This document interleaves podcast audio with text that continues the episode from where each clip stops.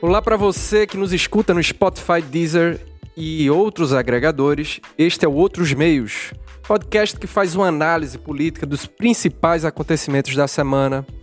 Aqui quem fala é André Carvalho e apresentando comigo está ao meu lado o colega Pedro Cavalcante. Fala galera! E aqui com a gente está Bruno Moraes, advogado especialista em auditoria contável e direito tributário. Eu sei que você em casa também não sabe o que é isso. Bruno, bem-vindo. Bom dia, boa tarde, boa noite a todos.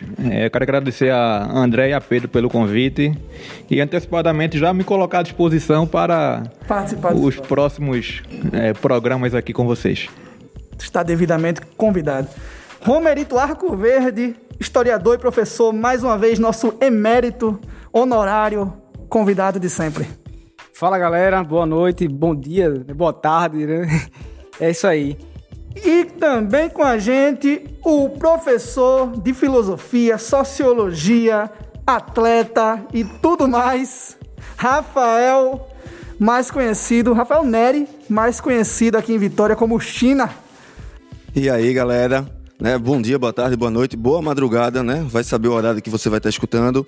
É, agradecer aí o convite de André, de Pedro, para estar aqui presente nesse podcast, para a gente conversar um pouquinho aí sobre a nossa política novela brasileira. Show, é, foi anunciada essa semana a contratação do jornalista e marqueteiro João Santana para auxiliar na comunicação do PDT e possivelmente coordenar a campanha de Ciro Gomes à presidência. Santana, quem não conhece, foi responsável pela eleição de Lula em 2006, de Dilma em 2010 e em 2014. Santana chegou a ser condenado pelo Moro durante a Operação Lava Jato 2017 por lavagem de dinheiro e admitiu que recebeu dinheiro de Caixa 2, 4,5 milhões de dólares para a campanha de Dilma em 2010. É com essa pauta que eu queria discutir com vocês aí o que, é que vocês acham. Essa contratação do PDT de João Santana apresenta aí um ponto de clivagem da campanha de Ciro Gomes e do PDT em 2022. Primeiro que ele é um personagem. Né? Ele é um personagem. Né? Ele, a foto já... Lupe, Ciro e João Santana parecia que era um artista moderno e dois senhores da velha política juntos, assim. É, eu fui, eu fui questionado de partida, disse, e aí, André? Lá no Twitter. Foi um, um amigo meu, né? Perguntando é, o que é que eu achava dessa contratação de João Santana. Assim, eu tenho a seguinte visão, né? Ele está sendo contratado pela questão profissional dele, não vai ser entregue a ele o dinheiro público para ele gerir. E ele está em dias com a justiça, né? A gente tem um advogado aqui, é, Bruno Moraes, que pode dar a perspectiva dele com relação ao Estado democrático de direito, mas ele está respondendo, está pagando o que deve e eu acho ele um excelente profissional para coordenar a campanha do PDT de Ciro Gomes. João Santana, né, como o Pedro disse, é uma grande figura, né? Ele esteve entre os dez principais analistas políticos do mundo, né, junto com vários outros, né? O analista do, do, do, Obama, entre outros, né? O João, ele conseguiu a façanha de eleger oito presidentes, né, pelo mundo, né? Principalmente aqui na América Latina, é, além de, de campanhas na, municipal, estadual, tanto aqui quanto na Argentina também. Claro, como. É, a gente pode falar, como profissional, ele, ele, tem um, ele tem uma história no jornalismo que é muito importante, que começa lá no, no jornal da Bahia, né, que ele é formado pela Universidade Federal da Bahia. Então, ele é um, como consultor político, ele é extremamente um nome fantástico. Mas do ponto de vista de vocês, essa aliança configuraria algo assim nefasto, desonesto, antiético? Eu não poderia dizer nefasto, antiético. Eu acho que vai muito de encontro com aquilo que o Ciro vem falando muito, né? Que é o processo da da, dos males do PT, né? O erro do PT que teve durante, durante a, a, sua passagem no governo, né? Na frente do país. Então, quando o Ciro ele bateu tanto nisso e ele está junto de um cara que fez parte disso, então por mais que ele respondeu e é a mesma coisa se a Aécio responder e eu me juntar a Aécio. É uma das grandes críticas de Ciro a Dilma, é justamente no pleito de 2010, é, Dilma ter feito uma campanha difamatória muito forte contra a Marina Silva. E quem coordenou essa caixa preta aí de difamação, de desqualificação, grande, a grande mente por trás disso teria sido o João Santana, né? Na verdade, o João Santana foi pioneiro, né? No, Pioneiro. é, nessa é, precursor da, da fake news. Eu acho que Marina Silva sofreu muito na, na eleição de 2014. É, e na verdade. o P- 2014, corrigindo, obrigado. 2014. Na verdade, o, o PT ali naquele momento entendia que disputar o segundo turno com Marina seria bem pior que disputar com Aécio Neves.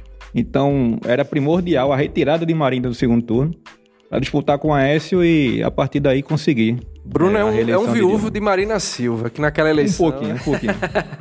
Eu guardo uma mágoa. Ele tá ressentido com o João Santana até hoje. Eu tô sentindo na, na Eu voz. fico imaginando um encontro numa sala de reunião, Ciro, Marina e João Santana. Olha, é, André, é sobre essa, essa contratação, né? Não sei se se efetivou já ou ou é uma sinalização. Acho que é um, um contrato viável, né? Então, é, o cara é um bom profissional e, e Ciro Gomes tá precisando de um bom marqueteiro, né? E ele precisa muito de um bom marqueteiro, né? Como eu disse em outros podcasts, acho que foi no outro, no, no primeiro foi no segundo, né? Eu vejo o Ciro Gomes como uma candidatura muito frágil. Porque se você olha para 2018, ele estava fazendo campanha há muito tempo. Muito tempo. E Haddad tinha todo aquele estigma, né? Do poste e tal, aquela coisa toda. E Haddad foi pro segundo turno e Ciro ficou lá. Hoje, as, as pesquisas de, de intenção de voto, o, algumas que eu, que eu tive contato, que eu vi, né? É, Ciro tá atrás de Moro. Né? Então é preciso que ele tenha um bom profissional, né? Para dar uma, uma sacudida aí. Essa matéria eu quero ver, que eu não vi Não, Ciro só- atrás de Moro ainda Eu não. vi. né? Eu já vi, mas só um ponto aí que ele falou que eu acho que é extremamente importante, que é a importância de, de João Santana, é que só o fato dele de sinalizar, saiu uma, uma pesquisa hoje e Ciro já começou a ganhar um, um- um crescimento nessas pesquisas. Então, claro, profissionalmente é extremamente essencial. Eu só levanto aquele ponto que é o, qual é o questionamento, o que, que pode acontecer. O questionamento para mim vai mais pela a condição de controvérsia aquele discurso que ele estava tendo, mas Ô, Rafael, profissionalmente Mas assim, se for pra essa coisa de agredir o outro e tal, é, Ciro Gomes já tá fazendo isso, né? Quando sinaliza que se for Lula e Bolsonaro pro segundo turno, ele vai mais convicto viajar pra Europa. Né? Uma coisa que ele já fez em 2018, né? Quando ele deixou o Que eu Brasil. subscrevo, que eu subscrevo. Não, como ele deixou. Não, Que eu, que eu embarcaria junto se pudesse. Pois é, né? Esse talvez seja um grande erro das forças progressistas do Brasil, né? Com É A gente certeza. deixar o Brasil na mão de Bolsonaro de novo, conscientemente, intencionalmente, né? Então, assim, eu não deixaria, por exemplo. veja, Ciro voltou pra votar. Ciro e Bolsonaro, eu voto em Ciro. Voto em Ciro fechado, me visto de Ciro. Não, também Cirista, voto no PT, certo? também voto no Mas PT. assim, é, eu acho que a gente tem que. é, eu, eu tava pensando, né, quando antes da gravação, né, assim, independentemente de ideologia, de partido político, o Bolsonaro ele tá implodindo nossas instituições republicanas. Então, assim, se você tem um, um- um- um provável segundo turno com Lula, que foi um, um grande político, que foi um grande presidente, e Bolsonaro, isso, esse, esse mal todo, eu fui tentar hoje pensar num um lado positivo de Bolsonaro nesse, nesse tempo todo que ele tá. E eu não consegui. Né? Tem um Pix só, né? Mas assim, e outro não. Que não foi ele, E né? aí- Só pra e aí, ressaltar assim, isso. Se eu sou uma força progressista, se eu tô na carreira, na, na, na corrida presidencial, e no segundo turno, eu, eu, vejo, eu, eu vejo de novo a chance de Bolsonaro ganhar, né? E eu dizer que eu vou viajar para a Europa de novo, eu acho que isso aí é, é, é Como é- inaceitável, Como sabe? é que você avalia o fato de Lula ser contrário ao impeachment de Bolsonaro? Você não acha que isso seria uma afronta às instituições democráticas? A gente tendo aí um presidente que ele cometeu mais de 20 crimes de responsabilidade, foi contrário às nossas instituições democráticas, um partido e uma liderança política que foi a favor de absolutamente todos os pedidos de impeachment da história democrática do país, ser contrário ao pedido de impeachment do cara que foi assim mais criminoso e genocida da história do país.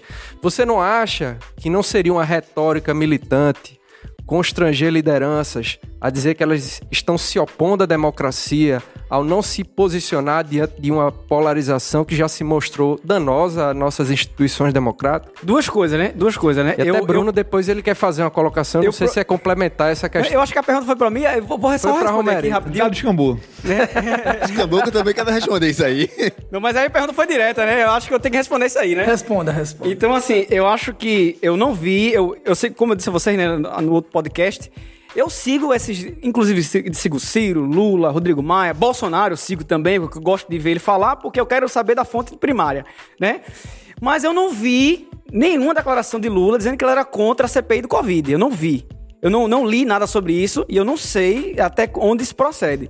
E depois, né? Se é o plano de de deixar o Brasil Em pra relação lá... ao impeachment, impeachment. Em relação a qual, qual pedido? Ele é Qual- contrário ao porque teve, impeachment. Teve mais de 100, né? Não, ele é contrário ao pedido, né? impeachment. O PT não tem um pedido de impeachment com relação a Bolsonaro. Certo. E Lula já se manifestou, já declarou que é contrário ao impeachment do presidente da República. Ele já, já falou isso, ele já disse que era contrário. Já disse. Mas assim, só, só, só pra terminar, né? É, sobre essa coisa de deixar, né? é, deixar o Brasil implodir, sei o quê. Cara, assim, se a gente for usar desse argumento, e o que dizer do Ciro Gomes assim? E aí, Ciro? E nesse segundo turno é o quê? Ah, eu vou pra Europa, tchau. Mas Né? isso O não é aconteceu. né? Mas isso O não que é aconteceu. Eu vou defender aqui. Não, isso aconteceu, Isso aconteceu? óbvio que aconteceu. Veja, veja, veja. Peraí, peraí, peraí. peraí. Óbvio que aconteceu. Não, não, não. Eu acho que o argumento ele, ele é paritário, né? Se eu tô dizendo, eu tô dizendo que o Lula ele tá jogando o Brasil pra Bolsonaro porque gosta do, do caos de Bolsonaro, e por que o Ciro, e por que o Ciro não gosta quando ele no segundo turno foi pra Europa e abandonou, né? É, Eu uma- acho que o grande problema é que tanto Lula quanto Ciro Gomes querem um protagonismo da esquerda. E a partir daí, é, um não quer ceder ao outro. Essa é a primeira questão. O segundo ponto é o seguinte: é, o Romerito comentou que não viu um ponto positivo do governo Bolsonaro. É, eu discordo apenas pontualmente. No governo Bolsonaro, eu nunca vi antes na história desse país um protagonismo tão grande do Congresso como agora. Eu acho que querendo bom ou ruim, mas o Congresso ele vem tomando para si as rédeas em alguns pontos. É, o orçamento mesmo do Brasil é um indicativo de que o Brasil caminha a passos lentos para o parlamentarismo. O Bolsonaro cada vez mais, ou qualquer presidente que venha a lhe suceder, está amarrado num orçamento que o Congresso dispõe. Então, Bolsonaro é um péssimo presidente, eu acho que é o pior presidente da história desse país. Tá implodindo Mas o a, a ponto instituição positivo- presidência da O República. ponto positivo é que o, o Congresso vem criando uma força muito grande que não tinha uma força num governo petista, que era totalmente absorvido pela, pelos ditames do PT, inclusive. As rédeas do Congresso eram guiadas pelo PT. Mas talvez se você pensasse, fosse der um outro ponto de vista, por exemplo, né? é, se Bolsonaro ele, ele não permite que o Congresso faça esse movimento todo, o Congresso simplesmente tem um milhão de motivos para derrubar o Bolsonaro, né? Então, assim, o centrão, é, todo o conservadorismo dentro do Congresso, ele tá dentro da instituição. Ele foi absorvido sim por Bolsonaro. Isso não é coisa do, isso não é regalia, isso não é privilégio do PT, não. Né? Então, assim, você tem Ministério da Educação, você tem vários outros ministérios que são, inclusive o Roberto Jefferson, que foi condenado lá, ele hoje é base aliada de Bolsonaro. Então, assim, o que, o que aconteceu? Eu acho que o Bolsonaro, quando assumiu, ele pensou que estava na ditadura, que ele era presidente, ele ia mandar, ia ser assim, pronto, acabou-se. E ele não tá muito, ele não, não entende muito o jogo republicano das instituições, né? Então, assim, o, primeiro fato foi ele fazer aquele decreto, assim, querendo armar todo mundo imediatamente, e que foi é, anticonstitucional. Então, assim, existem limites da atuação do presidente.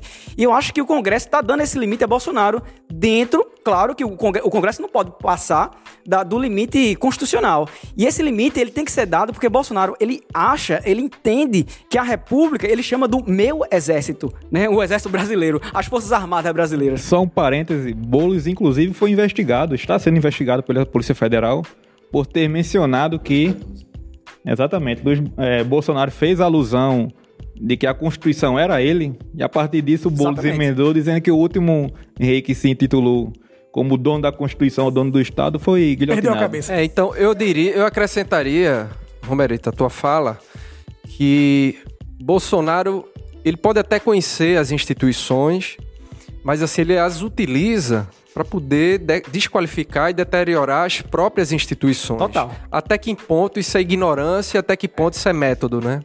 Eu acho que é método. É, sobre a questão de Paris, vamos lá. Não é porque o danado do Ciro não quis subir no palanque de Haddad que ele não é progressista ou que ele não é da, do meio. Eu não disse isso. Não, eu sei. Eu tô dizendo assim, é, o Ciro, ele fez uma campanha contra Bolsonaro, ele voltou pra votar em Haddad no segundo turno, ele veio, votou em Haddad, disse que ia votar em Haddad, disse que era votar contra o golpe, votar contra contra tudo que o Bolsonaro representava. Ceará deu dois terços dos votos. Foi o estado que, o, que Haddad teve a maior votação. O Nordeste Agora, petista, né? agora, se Ciro subisse naquele momento no palanque de Haddad, que tinha perdido já a eleição, ela já- a eleição já tinha acabado, só, só faltava o, o juiz apitar, ele desqualificaria todo o processo que ele mesmo con- construiu, que pode levar ele à presidência do Brasil na próxima eleição. Ele se queimar pra 2022, né? Eu acho que a Ele se, foi essa. Ele- mas ele ia se queimar, porque é contra tudo que ele prega. A saída dele para a França foi política, Foi já política. pensando em 2022. Claro, Então a óbvio. gente tem que entender isso. Não é, E não- assim, e entender também que no primeiro turno o PT criou uma espécie de, de conjuntura, forçou uma espécie de conjuntura para viabilizar o próprio Bolsonaro para o segundo turno. Haddad pouco a- atacou o Bolsonaro no primeiro turno. Então, era de tem que interesse. De Marília aqui, que foi vendida. Perfeito, é neutra para neutralizar uma aliança do PDT com o PSB, mas assim, havia um interesse do PT de enfrentar Bolsonaro no segundo turno, como há o interesse do PT enfrentar Bolsonaro nas próximas eleições. Ele quer adiar esse conflito. Eu não sei Rafael até, até, tinha- pon- até- até que ponto é interesse do PT enfrentar Bolsonaro, porque polariza muito as coisas, né? Eu acho que seria mais fácil enfrentar outro candidato, por exemplo. A polarização ajuda o PT. É, porque faz parte do turno. discurso. Não sei.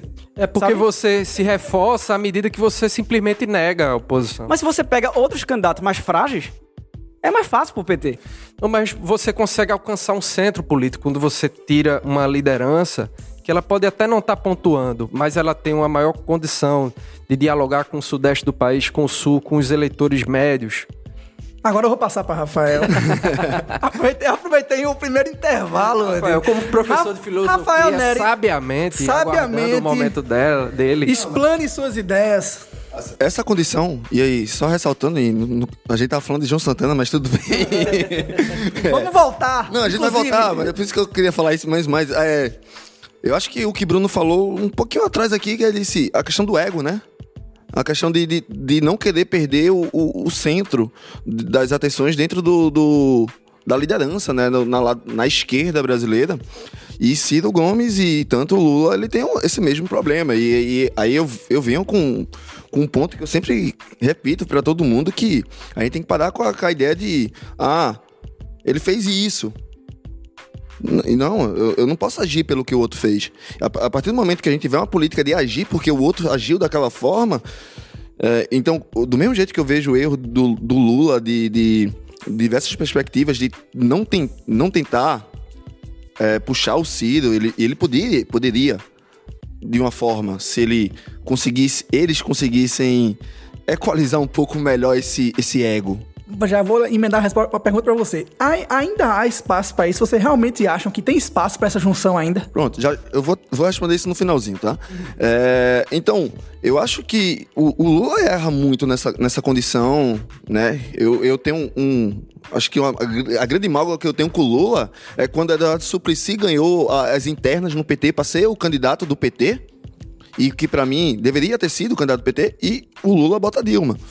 Isso é, é erros, né? Como o Ciro, ele também erra. Ele erra porque a ação que ele, ele votou, votou em Haddad, beleza. Mas ele, ele, ele olhou e visou o 2022. Ele, então, isso me mostra que também ele não estava muito preocupado em si se Bolsonaro ia ganhar, porque Bolsonaro ia ganhar.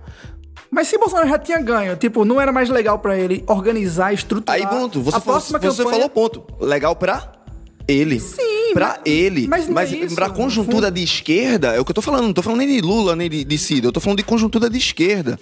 Porque eu não tive uma conjuntura de esquerda naquele momento de pegar um Boulos, que teve um crescimento fantástico e quase seria prefeito de, de São Paulo. Que Ciro apoiou. Que Ciro apoiou, claro. Como o PT também apoiou. Porque a gente não teve uma conjuntura naquele momento de olhar, eita, a gente errou. A esquerda, naquele momento, deveria ali olhar e dizer, a gente errou, não foi só o PT que errou. Foi a esquerda olhar e, e- e tem uma fala, né, que, que o próprio, trazendo, foi o aniversário dele ontem, né, de, de, de, de Mano Brown, quando ele fala pro PT que o PT tem que voltar pra base, não é só o PT que tem que voltar pra base, é a esquerda que tem que voltar pra base. Tem que voltar pra base e entender de onde ele veio e pra onde vai.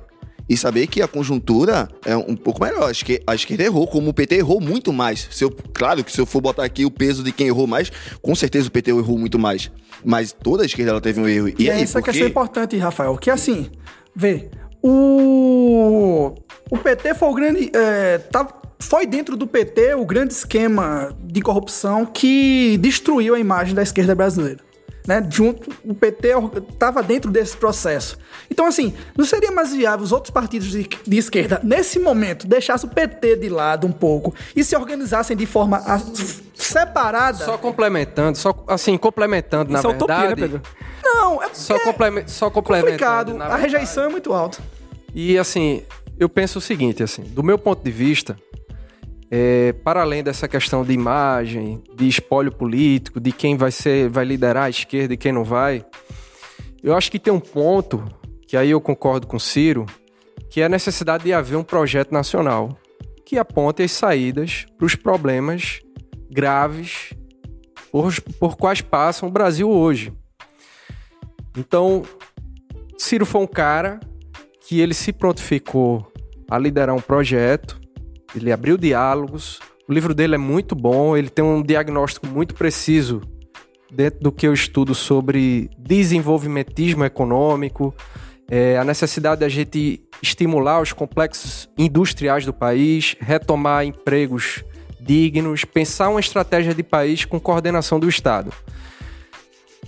Do meu ponto de vista, eu vejo um esvaziamento, ou seja, uma falta de projetos do campo da esquerda. No campo da direita também, mas eu sou filiado ao campo progressista. Então vejo essa ausência de projetos nacionais que apontem uma saída para o país. Eu assisti recentemente um debate do campo democrático onde Haddad estava presente. E assim, tudo que Haddad via como saída para o país era uma retomada daquilo que passou com o governo Lula e o primeiro mandato do governo Dilma. E aquela conjuntura ela não se repete. O Brasil hoje ele não está com a mesma saúde fiscal, ele não está com a mesma agenda de exportação, ele não está com o boom das commodities, é, que foi um cenário, um momento ali que conseguiu uma receita muito importante para o Brasil que permitiu toda a política distributiva do PT. Então a gente não está mais naquela conjuntura. A gente está numa conjuntura muito mais difícil, uma crise sem precedentes. A gente está tendo uma crise econômica talvez pior que a de 29, porque ela é aliada no nunca, Brasil. Nunca, nunca. Porque ela é aliada a um quadro de 350 mil mortes. Nesse sentido, a gente fez um recuo aí de universidades, de escolas. A gente ainda não conseguiu calcular o prejuízo que a gente vai ter aqui hoje. Então a gente está num momento agravado e assim exige, do meu ponto de vista, seja qual for a liderança, uma liderança que compreenda o Brasil, a complexidade e que tenha um projeto nacional com metas, com desempenho, etc. Bom, dito isso, é, Ciro trouxe um projeto.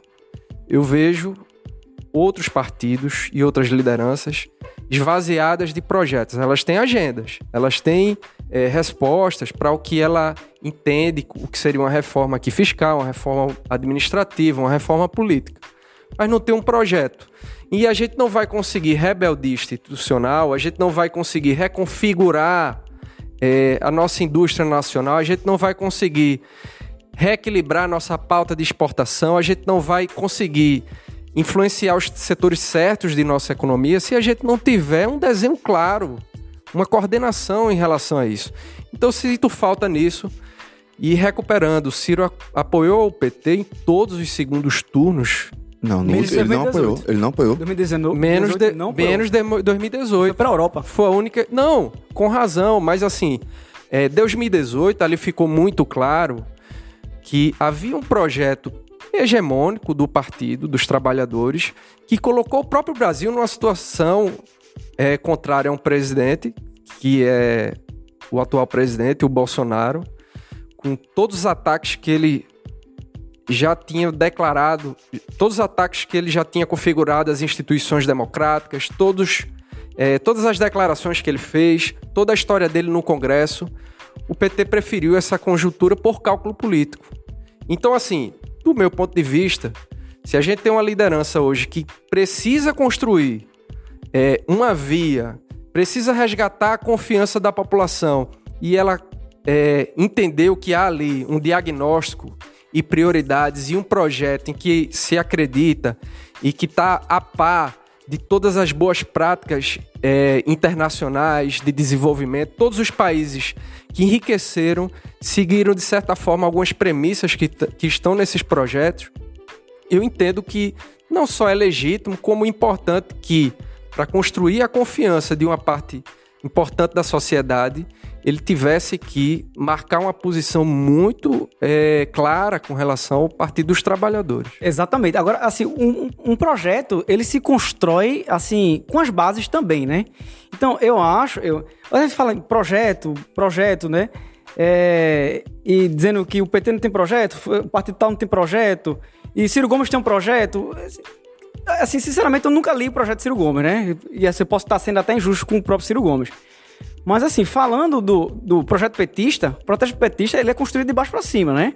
Porque é o seguinte, eu tava comentando hoje com o Cauê, a gente tava conversando sobre isso, e aí é, eu me lembrei da lei 11.639-2003, que foi criado no... Acho que foi a primeira lei do governo Lula, né?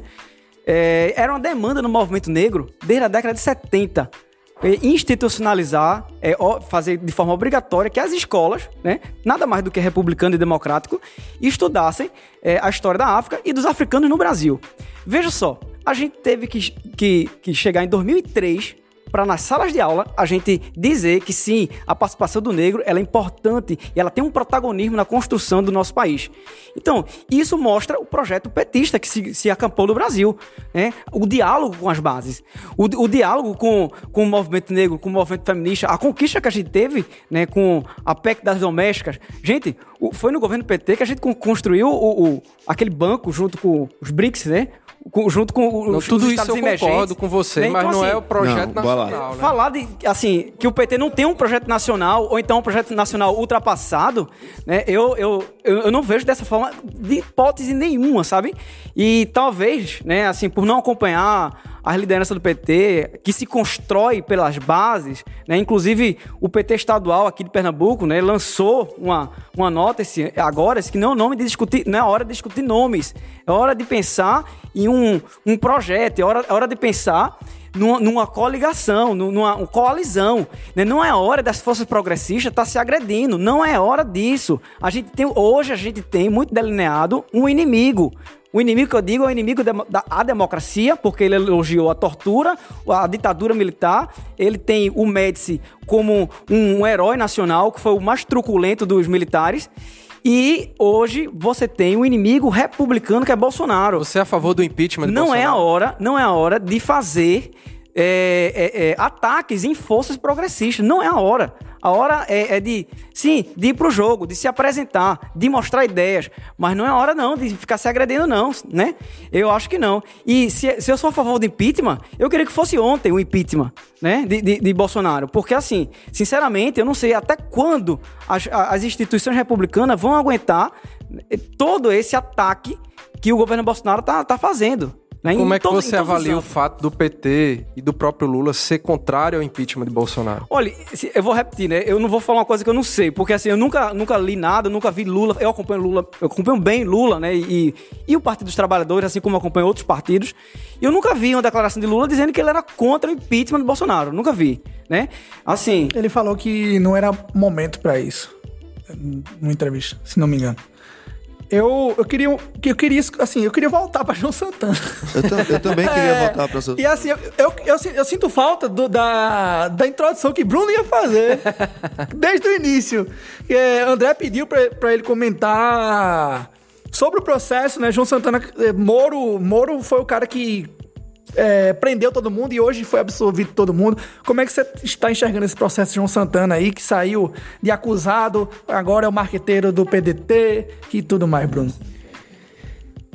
Eu penso que Sérgio Moro, ele, ele foi jogado contra a parede e, de certa forma, legítima, mas o STF, quando é, julgou a suspeição de Sérgio Moro contra os processos proferidos contra Lula, ele, os ministros fizeram questão de, de ressaltar que a suspeição se dava tão somente contra o processo de Lula. Então, é, João Santana ou qualquer outro que, que foi julgado e processado e até condenado nas mãos de Sérgio Moro, muito provavelmente, pela sinalização do, do, do STF, continuarão com os processos em curso e provavelmente o STF chancelará essas condenações é, a depender das provas que estão carregadas nos autos, né? Então, eu não milito muito na área penal, na área direito processual penal, mas o, o que eu posso dizer é que não só o PT, mas toda aquela engenharia é, que envolveu o esquema conhecido como Lava Jato, ele foi maléfico para o país.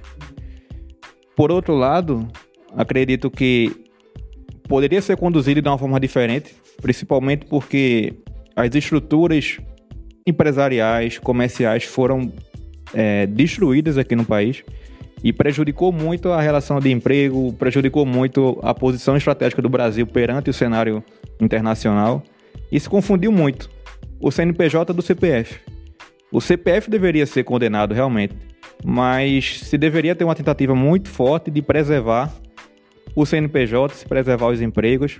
E enfim, isso afasta um pouco a questão de João Santana, até porque é, não sou político e não tenho fígado para isso, mas eu acredito que o processo em si de João Santana é, continuará em curso e provavelmente o STF chancelará é, o que já foi ratificado no tribunal, já foi ratificado até mesmo no STJ. Infelizmente, os políticos profissionais não têm fígado e têm estômago, é pior. Mas, mas lembrar que ele deu a delação premiada, né? A, a, a pena dele foi reduzida, um ano e meio, torneze, torneze, tornozeleira eletrônica em casa. Ele e a mulher dele. Suave, né? Crime col do colarinho branco Crime sempre colarinho branco, foi né? mais, Mais brando. mais brando. É verdade. Mas eu acho que o PT se, se deu muito bem. Porque o cara é bom, o cara é bom no que faz, né? Eu só fico pensando que esse Ele tempo vai ganhar todo, 250 mil por mês. esse tempo todo de ostracismo de João Santana, eu fico pensando se ele ainda tem aquela expertise que é, que tinha lá atrás. Eu acredito que nos últimos 5, 6, 7 anos. Ele ficou. Ah, 2018 pra cá, pra cá mudou, mudou, muita coisa. paradigma. É muda de muita coisa, né? política mudou muito. Então, o, o meio digital hoje, ele praticamente se sobrepõe ao Ele, protagonismo tem- de ele tudo. teve uma bela O oportunidade de ficar em Santana- casa lento. Eu sempre comento isso. Lula teve essa oportunidade. Eu penso que é uma grande incógnita ainda. horror, o, o- Então, o eu, eu- uma, coisa que eu vi, Santana. uma coisa que eu vi ontem no Twitter que me chamou muita atenção que a galera tava dizendo: cadê, o- cadê o Twitter de João Santana? Não- ele, nu- ele não- nunca teve. Então, e aí já, já começa um ponto aí que o Bruninho, o Bruno Ele falou, usa né? fakes. É, é bem complicado. Eu só queria levantar um ponto que eu acho fantástico de, de João Santana, que ele elegeu Lula A barba. Eu preciso dizer até e a barba. Hugo Chaves. É, só pra gente dizer dois, né? dois, dois grandes nomes da política Elegeu na Dois dos maiores nomes da história da América Latina. Na televisão. Hoje, Né? é, o PT. Será que ele vai eleger Ciro Gomes? Fica a pergunta A aí. televisão ainda vai ter um papel predominante, como teve em 2018. Tenho minhas dúvidas. Eu gostei do, Então, do- a da, ser rodeada, usar o nordestinês, né? A rodeada que a gente deu pra votar pra João Santana. Tem uma coisa assim que eu acho que é interessante, é, antes da gente finalizar, com relação à centralidade da televisão nas campanhas. Veja, Bolsonaro ele fez uma campanha eficiente, sem paralelo na internet no Brasil. Agora sim, ele foi o político que mais teve tempo de televisão, não em função do guia eleitoral, mas em função da facada. Ele teve três horas e meia de horário nobre pô, na televisão. Ele cresceu a popularidade dele, assim, de uma maneira meteórica. Agora imagina E ele com o sem João Santana. contradição, e sem contradição. Imagina ele com o João Santana. Estamos chegando ao final do programa. Queria agradecer aqui a participação de Bruno Moraes, Rafael Neri, Romerito Arcoverde.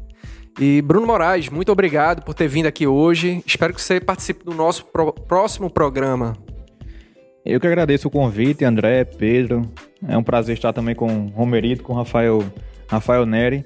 E já me coloco à disposição para discutir os temas jurídicos e temas relevantes para a sociedade. Também agradeço o convite, é sempre bom debater. Eu gosto muito disso, né? Sempre falar de coisas interessantes. E quando quiser, a gente tá aqui, né? Para participar novamente e falar sobre coisas que ela- são legais pra gente, né? É importante a gente discutir sobre coisas importantes e ver pontos de vista diferentes também. Eu queria agradecer também, né, assim, ao, ao projeto que foi criado aqui do, do podcast.